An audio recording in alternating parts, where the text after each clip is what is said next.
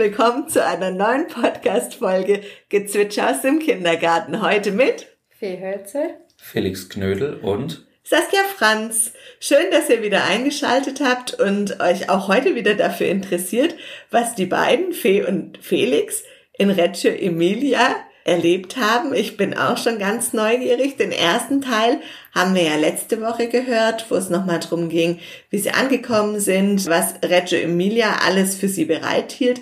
Und jetzt ging es noch ein bisschen weiter. Aber bevor wir in die Thematik einsteigen, sage ich euch nochmal, dass mein Name Saskia Franzis und ich seit zwölf Jahren den Kindergarten St. Franziskus in Benningen am Neckar leite und gebe weiter an die Fee, die sich auch euch nochmal eben vorstellen kann. Ja, hallo, ich heiße Fee, bin Erzieherin hier im Kindergarten schon seit vielen Jahren und arbeite gerade mit den Jüngsten in der Einrichtung. Mein Name ist Felix Knödel, ich bin seit anderthalb Jahren hier in der Einrichtung und ich bin hier, weil ich mich für Reggio interessiere.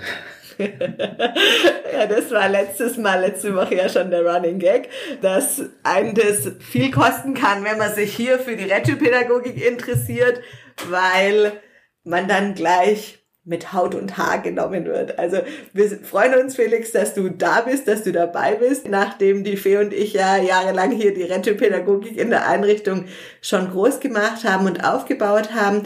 Und auch da ist es doch immer wieder bereichernd, wenn man den Ursprung der Reggio-Pädagogik nochmal besucht hat, wenn man eigentlich weiß, um was es geht.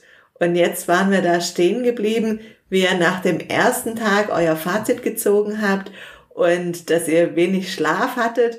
Und, naja, weil so viele Eindrücke waren und ihr viel im Austausch miteinander wart. Wie ging's denn am zweiten Tag weiter? Also am zweiten Tag ging es los mit der Fotografia Europäer, eine Fotoausstellung. Da war ja das Spannende, wir haben es leider nirgends gesehen, aber eigentlich wurde das ausgeweitet auch auf die Kinder, dass dann auch Fotografien von den Kindern das Stadtbild noch zieren und ergänzen sollten. Das konnten wir leider zum damaligen Zeitpunkt nirgends entdecken.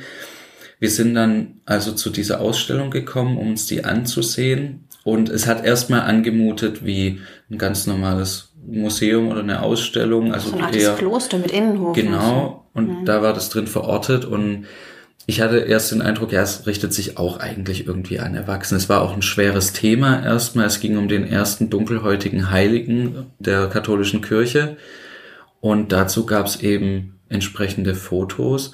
Und es hat sich dann erst auch in der Führung rausgestellt, wo ich tatsächlich mal zugehört hatte, dass die eben dann eine Museumspädagogik betreiben, um die Kinder damit reinzunehmen, wo dann sich zum Beispiel um ein Foto versammelt wird. Es wird geguckt, was für einen Eindruck verschafft mir das Bild, wie, wie fühle ich mich dabei, mir das anzusehen, wie ist das im Vergleich zu den anderen Bildern und derlei Dinge.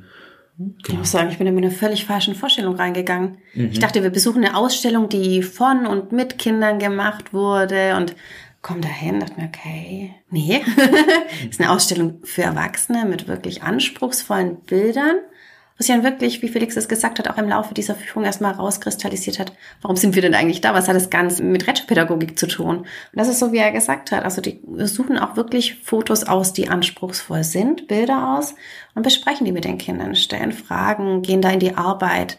Die Kinder haben die Möglichkeit, ihre Gedanken zu äußern, die dann aber selber auch nochmal ähm, fortzuführen, selber kreativ zu werden.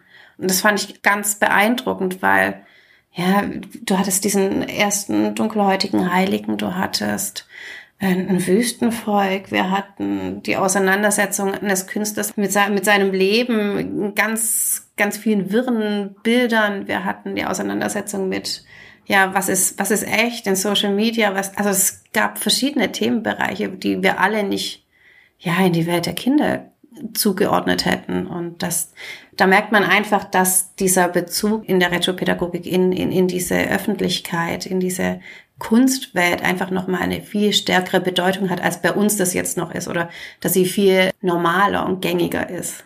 Und dann muss man natürlich auch sagen, das ist ja sehr urban und wir sind ja hier sehr ländlich untergebracht. Also Benningen am Neckar hat 6000 Einwohner. Wir können schon von dem Luxus sprechen, dass wir an die S-Bahn, ans S-Bahn-Netz angebunden sind und wir könnten rucki zucki nach Ludwigsburg fahren. Da gibt's kein Kunstmuseum in der Form. Es gibt eine Ausstellung, gibt eine, durchaus eine Kunstausstellung. Man könnte in die Staatsgalerie nach Stuttgart fahren, aber der Weg in die Staatsgalerie ist für uns durchaus schon sehr weit und das ist dann mal ein Highlight, wenn man da hingeht und es ist jetzt nicht so selbstverständliches, wie wenn das am gleichen Ort so verortet ist und man mal kurz mit den Kindern hingehen kann. Und es wäre ja jetzt auch nochmal spannend gewesen zu sehen, naja, wie geht man dann da mit den Kindern ran?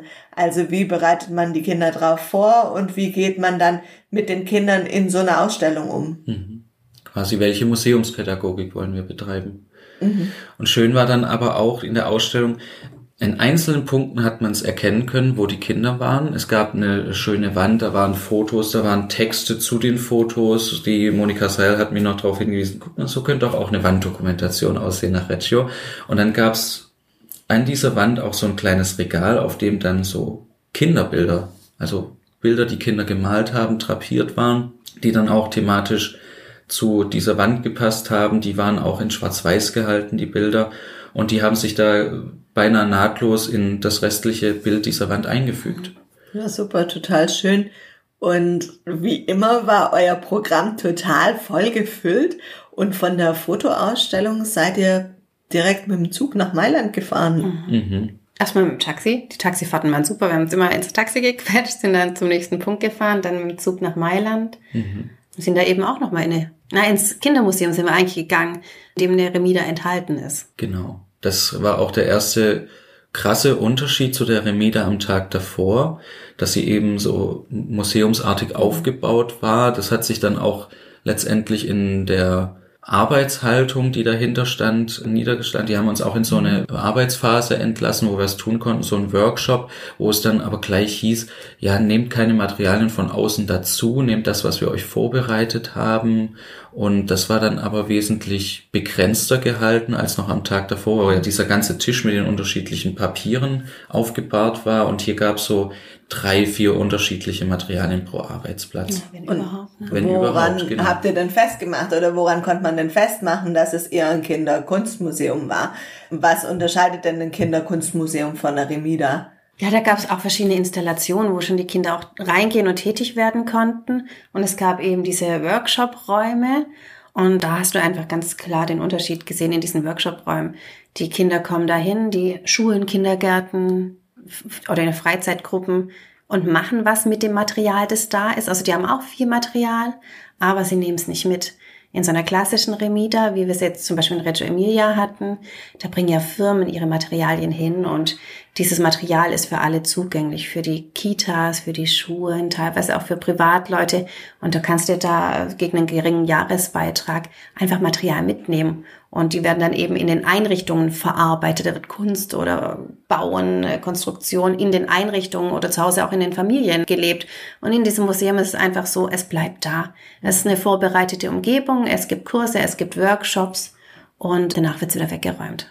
Ja, und so eine Remida ich habe es jetzt mehrmals in Postkarten an Freunde geschrieben, die alle nicht Pädagogen sind und versucht das zu erklären. Man kann sich vorstellen wie eine Sammelstelle für, ich sag mal, Industrieausschuss. Das sind Materialien, die können nicht mehr verarbeitet werden. Die haben vielleicht auch einen Produktionsfehler, aber die sind in sich selber noch wertig. Die können Kinder noch verwenden für Konstruktionsarbeiten, Bauarbeiten. Und Eremida ist quasi ein Lager, eine Sammelstelle dafür.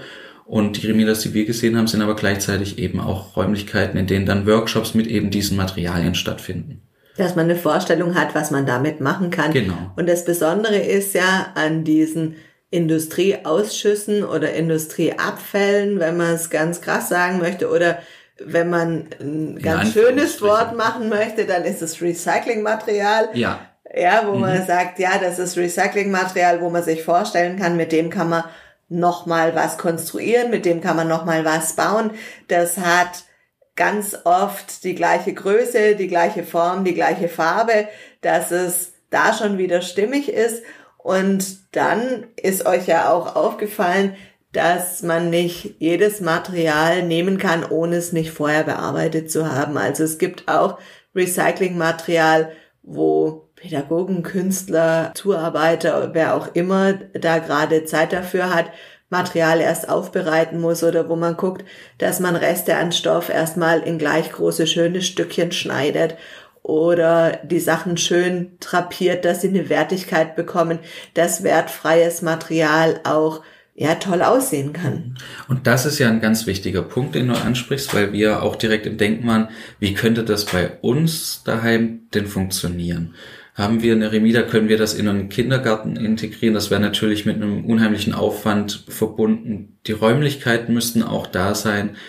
Und dann wäre wieder die Frage, kann man das vielleicht über die Gemeinde machen? Kann die irgendeine Räumlichkeit zur Verfügung stellen? Wer kümmert sich dann drum? Gehen wir nachmittags noch in unserer Freizeit dahin, um ein bisschen Material zu sortieren oder so. Das waren Gedanken, die sind direkt aufgeploppt, weil es eben auch so schön war. Es war trotz, so eine Remida war eine Idee, die hätte man schon gerne bei sich in der Nähe. Es hat ja so einen Nachhaltigkeitscharakter. Genau. Und darum geht's ja. Und da muss man sich ja jetzt auch vorstellen, was ist das für eine Gegend, in der Reggio Emilia ist, oder Reggio Emilia ist ja eigentlich ein Bundesland, ja. Und Regionelle Emilia heißt ja die Stadt selber. Und da muss man ja davon ausgehen, das ist so ein ganz gesättigtes Gebiet mit Industrie und sind viele Modedesigner auch dort, viel Kunsthandwerk, das dort passiert. Also ist es eine ganz besondere Art und Weise, was man dort eigentlich zu sehen bekommt oder eben auch als Ausschussware erhält. Und es hat sich ja auch schon über Jahre etabliert, dass die Firmen sammeln und wissen, wo sie ihre Sachen hinbringen. Mhm. Genau, das wurde uns auch erklärt. Die Firmen, die kennen das inzwischen schon. Da muss keine Vorarbeit mehr in der krassen Form geleistet werden. Wir müssten wahrscheinlich erstmal stundenlang rumtelefonieren, bis wir ein paar Firmen zusammenfinden, die dann bereit wären, uns Material zu spenden. Und bei denen funktioniert das quasi als Selbstläufer. Mittlerweile, ne? Mittlerweile. Also sie hat schon gesagt, das war anfangs ein ganz schön großer Kampf und sie mussten viel Überzeugungsarbeit bei den Firmen leisten, viel Öffentlichkeitsarbeit betreiben, dass die auch sehen, hey, mit dem Material, das wir da spenden, wird wirklich auch was bewegt. Das hat einen Sinn, einen Zweck. Es hat lange gedauert, meinte sie. Hm. Und da habt ihr dann auch nochmal einen Workshop besucht in der Remida.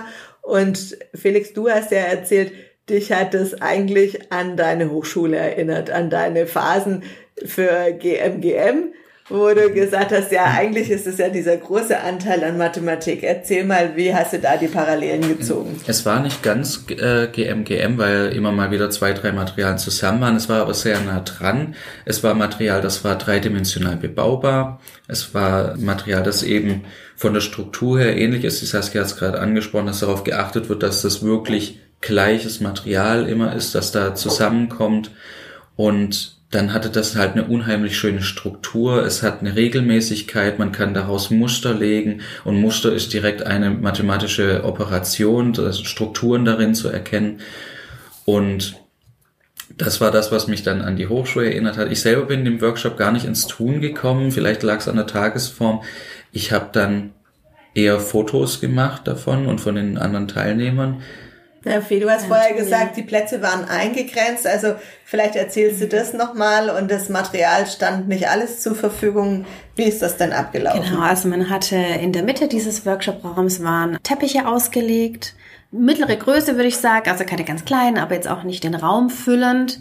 Und pro Teppich standen dann mal drei Kisten von einem größeren Material da Mal war ein vorbereiteter Rahmen auf den Teppich gelegt und daneben Mosaiksteine. Und so wurden einfach verschiedene Settings geschaffen. Und man konnte sich dann einfach dazugesellen und gucken, ob man jetzt in die Konstruktion gehen möchte. Mit Spuren waren da. Ich kann noch nicht mal jedes Material benennen.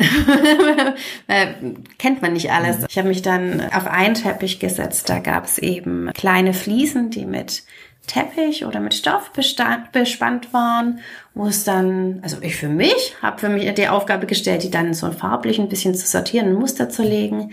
Man hätte sicherlich auch ein Bild draus machen können. Und das aber wirklich gemerkt, dass jeder an seiner Station dann einfach so vertieft war in dieses Tun.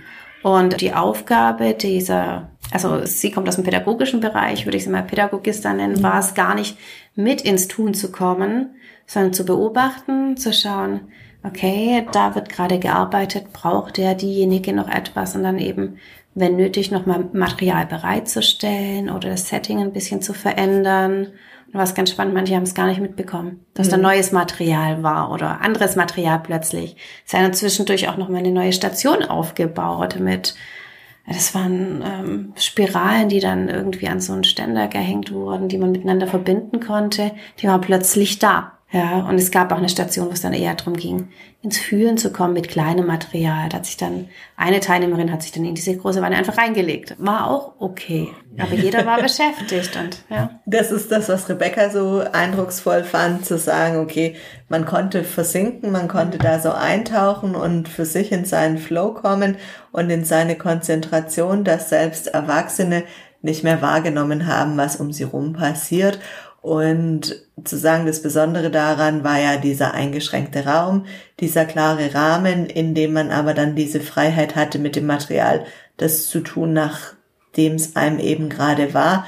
Und diese Sicherheit und Struktur dann nochmal und die Rolle der Pädagogin als dienende Funktion, als beobachtende Funktion.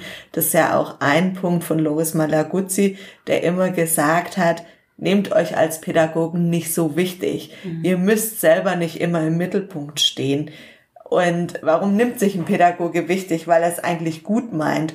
Und dieses Gut ist dann manchmal zu viel. Also wie kannst du dich zurücknehmen? Wie kannst du den Kindern oder den Spielenden den Fokus lassen? Und das hat man ja ganz deutlich in diesem Setting erlebt. Dann ging eure Fahrt schon wieder weiter. Also ihr wart auch ganz kurz nur in Mailand. Fand ich auch total spannend. Und ich glaube, ihr konntet euch im Zug gar nicht wirklich unterhalten, weil ihr ganz getrennt dann irgendwo saßt, auch weil es ziemlich voll war. Und dann wart ihr wieder abends in eurem Land und konntet diesen zweiten Tag reflektieren. Wie war es da für euch? Was war da so euer Fazit? Oh, schwierig. Ich glaube, am zweiten Tag hat sich dann diese, diese Idee, wie es zu Hause sein könnte, ein bisschen Bahn geschlagen. Da war ja die Sekunde, die hat so ein bisschen dann erzählt, dass sie in diesen und jenen Punkten eine Unzufriedenheit spürt, wo sie einfach ganz viel diskutieren, drüber diskutieren wollte und man auch am Ende vom Abend gemerkt hat, es ist noch nicht ausdiskutiert, aber es hat ihr schon gut getan. Das war ähnlich wie das, was mir am Tag davor passiert ist, wo ich einfach diese Ateliers gesehen habe und gemerkt habe, hey, ich muss so viel tun in meinem Raum oder ich will so viel tun und ich habe jetzt so viele Ideen und ich, ich will jetzt alle umsetzen und ausprobieren. Ich glaube, das war dann bei Sekunde ein wichtiger Punkt. Die hat es dann mit uns geteilt und dann haben wir ganz viel darüber diskutiert, wie läuft's denn gerade, was sind die Punkte, die wir jetzt mitgenommen haben, wo können die ins Team getragen werden, in die Räume getragen werden und da muss man halt dazu sagen, da wurde quasi ein ganz, ganz großes Fass aufgemacht und jetzt geht's quasi auch darum, für uns als Team, wie können wir das gut kanalisieren. Nein, das ist ja immer eine Herausforderung, wenn ich als Fachkraft einen großen Funktionsbereich alleine zu betreuen habe, sind es einfach unheimlich viele Materialien für die Kinder. Die Vielfalt ist sehr, sehr groß. Und dann war sie sehr fasziniert von dieser Einschränkung nochmal zu sagen, ich stelle nur bestimmtes bereit und diese Frage, wie kann eine Ästhetik im Raum bestehen bleiben, ohne in Chaos auszuarten. Und das ist gar nicht so leicht, wenn man alleine ist. Und auch da ist es ja so, dass die Reggio-Pädagogik von den unterschiedlichen Berufssparten lebt und die Artillerista und die Pädagogista ganz unterschiedliche Sachen tun und Aufgaben haben. Und dann gibt's noch den Aufräumer, der dann nachher kommt und alles wieder zurücksortiert. Und wir sind eben alles in einem. Oder dann gibt's noch Künstler, die dann vielleicht auch noch dazukommen. Und hier bei uns sind wir die eierlegende Wollmilchsau. Also zu sagen, ja, von uns wird irgendwie erwartet, dass wir alles gleichzeitig machen und dann vielleicht noch alleine im großen Raum sind und dass das immer mal wieder zum Konflikt führen kann oder zu einer Überlegung, zu einer Unzufriedenheit, wo man sagt, uh, wie kann ich das optimieren, dass die Synergien besser genutzt werden, dass man da ins rundere Tun kommt. Und das ist jetzt ja das Ziel, das dann nochmal dahinter steckt. Und am letzten Tag, am dritten Tag, seid ihr quasi schon mit gepackten Koffern wieder ins Auto mhm. gestiegen und dann ging die Fahrt nochmal nach Bologna. Was habt ihr euch in Bologna angeschaut? Eine Remida. Natürlich. Und wieder ganz anders. Ähm, mhm. War im Vorfeld gar nicht bewusst, dass es so viele unterschiedliche Formen von Remida gibt. Ich habe mir immer so ein Warenlager vorgestellt, wo man hingeht, sich Sachen holt und gut ist. Und das war, war ein bisschen außerhalb, war mitten im Grünen, kleines, älteres Gebäude. Und du kamst rein und es war, war so gemütlich, weil es war, man hat das Herzblut gespürt. Da waren, ja, es war Material da, aber es war sortiert, es war aufbereitet, es war kreativ. Es, das, du hast gemerkt, da, da stecken Künstlerherzen dahinter, die dieses Material aufbereiten und präsentieren. Mhm. Mhm. Ja, es ich kann es jetzt gerade gar nicht mehr sagen, warum, aber das war einfach die Remeda, die mir am besten gefallen hat im Vergleich. Vielleicht war die erste Remeda auch noch eher dieses Warenlager und die dritte war dann halt dieses Museumsartige, wo ich das Gefühl habe, ich darf jetzt keine Kisten ah, anfassen und mal rausholen. Entschuldigung, die ja. zweite, genau. Und bei der dritten, da war es dann eigentlich so, wie ich mir das auch ein bisschen gewünscht hatte. Es war eben aufbereitet, es war alles sehr attraktiv drapiert und man hatte direkt einen Überblick man, ich kam rein und habe gesehen, es, es wirkt erstmal alles kuschelig, aber ich wusste sofort, was wo ist und was ich mir jetzt da holen könnte und so. Und es war halt auch so offen präsentiert, dass ich das Gefühl hatte, ich darf es mir nehmen.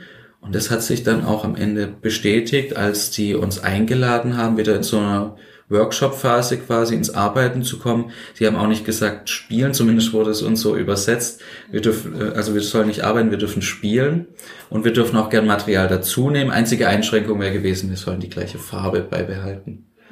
Ja, ist auch eine spannende Einschränkung und wenn du so mhm. erzählst, erinnert mich das ja eigentlich am meisten an unsere Werkstatt hier bei uns in der ja. Einrichtung, wo man sagen kann, ja, das ist ja eigentlich so dieses Vertrautere. Diese Reggio Emilia Remida hat für mich schon so ein bisschen Kellergefühl, weil mhm. du ja auch noch mal runtergehst. Die Luft ist relativ schlecht durch diese ganzen staubigen Gegenstände, die unten drin stehen. Und es ist schon sehr viel Masse, die dann da einfach verarbeitet ist. Und das andere mit dieser Museumspädagogik, also kann ich mir auch sehr gut und klar strukturiert und geordnet vorstellen. Also da ist wahrscheinlich die Ästhetik im obersten Quadranten, also das Wichtigste für diesen Bereich. Und jetzt zu kommen und zu sagen, okay, es fühlt sich so ein bisschen an wie zu Hause. Ja, wobei ich bei der zweiten echt, ich fand es nicht so ästhetisch wie die dritte. Ich glaube einfach, weil es alles in den Kisten waren, das, war das halt waren alles, es war alles ein bisschen kühl, genau.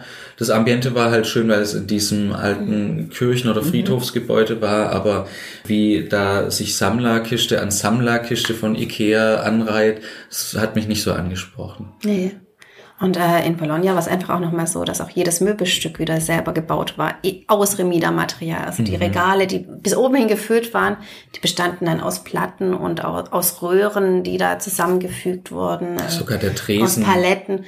Ja, sogar der, der Dreh. Der, der schreibt, oder diese Rezeption, die die hatten, da waren auch diese Röhren, die waren aufgesägt, da waren wie so Fenster mhm. drin, da drin waren dann nochmal Materialien zur Schau gestellt und so. Es war unheimlich attraktiv aufbereitet. Also ich fand, die hat nochmal die beiden Aspekte der ersten und zweiten Remida verknüpft. Du hattest mhm. diesen Aspekt, dass du das Material mitnehmen konntest, aber du hattest natürlich auch diese Workshop-Räume, die kleiner und schnuckeliger und gemütlicher waren, aber die eben auch gelebt haben oder dass ein Teil dann dieser Materialpräsentation auf einem Arbeitstisch dann ausgestellt war plötzlich, ja, wo du, wo du gesehen hast, der ist schon älter, da wird wirklich was gearbeitet dran. Das hat es verknüpft.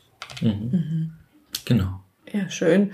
Und dann gab's noch ein abschließendes Mittagessen mit der Reisegruppe und habt ihr euch ja schon auch auf den Heimweg gemacht und äh, zu sagen, dann kamt ihr hier an und wart so voll gefüllt mit Inspirationen, dass man das erstmal kanalisieren musste. Also die Fee hat zu mir gesagt, ich kann dir noch gar nichts sagen, ich muss mal für mich mhm. sortieren und lass uns morgen sprechen und dann erzähle ich dir alles und jetzt hat mittlerweile mir jeder seine Reggio-Version von euch Vieren erzählt. Also ich bin auch sehr bereichert und es fühlt sich so ein bisschen an, als wäre ich dabei gewesen.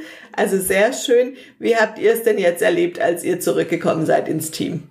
Oh, schwierig. Also ganz schwierig. Ich glaube, das das, was ich vorhin angesprochen habe mit diesem Kanalisieren, wo wir beide ja auch im Austausch weil ich zu dir gesagt habe, wir brauchen echt vielleicht nochmal irgendwie Zeit für uns vier, dass wir das nochmal ordnen können, bevor wir es ans Team tragen. Jetzt ist ja die Entscheidung gefallen, wir machen im Sommer pädagogische Tage, wo das dann großen Raum einnehmen soll. Aber das, das war einfach so die Krux an der Sache dass wir nicht auch, wir wollen ja nicht alles mitnehmen, was wir dort gesehen haben. Wir wollen eher gucken, was bereichert uns, was ergänzt uns, was können wir für uns nutzen. Und das ist halt noch nicht zu Ende diskutiert. Und da haben wir jetzt schon ein bisschen angefangen am, am Dienstag nach der Teamsitzung. Aber das muss noch weitergehen. Ja, das fand ich schon mal sehr spannend. Wir haben am Dienstag uns quasi nochmal so eine, ja, wie so eine Fortbildung genutzt, genommen, die Zeit genommen, um unsere Abschlusspräsentation für Monikas Kurs vorzubereiten und gleichzeitig auch noch mal ins Gespräch zu kommen, okay, was bringt ihr denn alles mit? Und die anderen aus dem Kurs, die nicht dabei waren, haben zugehört und schon auch mitdiskutiert. Und das fand ich tatsächlich bereichernd, zu sagen, ja, man hat euren frischen Input gehabt, der ja so naja, jetzt vom Ursprung kam, aus Reggio Emilia kam. Und auch da muss man nochmal differenzieren. Naja, eine Kindergartenarbeit hat man ja gerade nicht gesehen, sondern man hat eine Remida-Arbeit gesehen, man hat Workshops gesehen, was ja nochmal anders ist. Und die Frage ist, was lässt sich von der Workshop-Arbeit überhaupt auf Kindergarten übertragen? Und zu sagen, und dann die, die hier geblieben sind, was beschäftigt die denn gerade oder wie nehmen die die Ideen auf? Und die Diskussion fand ich unheimlich bunt am Dienstagabend. Ich muss sagen, dass das bei mir, also nicht diese Diskussion, aber dass eben diese Kita-Besichtigung gefehlt hat, das, also es hat bei mir nochmal so ein bisschen Frust ausgelöst. Ich hatte es ja eingangs schon erwähnt, dass ich gerade mit den jüngeren Kindern zusammenarbeite und natürlich habe ich nochmal einen anderen Blick auf das, was wir dort machen und habe nochmal andere Fragestellungen mitgebracht. Und das sind so, ja, diese Remidas sind schön und diese Workshops waren auch toll, aber was nehme ich da für meine Arbeit mit? Und genauso spannend war es ja dann eben in dieser Diskussion auch nochmal, ja, was nimmt denn jetzt Felix für seinen Bereich mit? Was nimmt eine Sekunde, eine Rebecca mit? Was sind so die Fragen grundsätzlich hier im Team? Mhm. Ähm, da auf einen Nenner zu kommen dann auch wieder. Was macht man denn da draus? Ja, und wann ist es eine Überforderung für die anderen, die nicht dabei waren? Und wann ist es ein gutes Miteinander? Und wie kann man jetzt die Punkte in einem guten Miteinander ins Team implementieren und zu sagen, ja, für uns steht das nächste Kindergartenjahr, kann man schon ganz klar sagen, unter dem Stern nochmal Vertiefung der Retropädagogik. Also ich finde, unser Haus ist schon super Retropädagogik, aber es gibt viele Punkte, in denen wir nochmal richtig gut vertiefen können und es gibt auch den einen oder anderen Punkt, den wir sicherlich auch haben schleifen lassen, wo wir sagen, da müssen wir auf jeden Fall nachjustieren. Wir sind dabei, vom dem Kohortenprinzip ins offene Konzept nochmal überzugehen. Das heißt, wir setzen uns sowieso mit der Raumgestaltung auseinander. Deshalb ist es ja jetzt schon ganz treffend und passend. Ja. Was würdet ihr denn jetzt Kolleginnen und Kollegen empfehlen, die nach der Reggio-Pädagogik arbeiten, ist es ein Besuch wert, nach Reggio Emilia ja. zu fahren? also ja, ganz klares Ja. Und das ist nicht nur Reggio, es, es fängt ja schon damit an, dass man was für die Teamkultur tut, das Teamgefühl.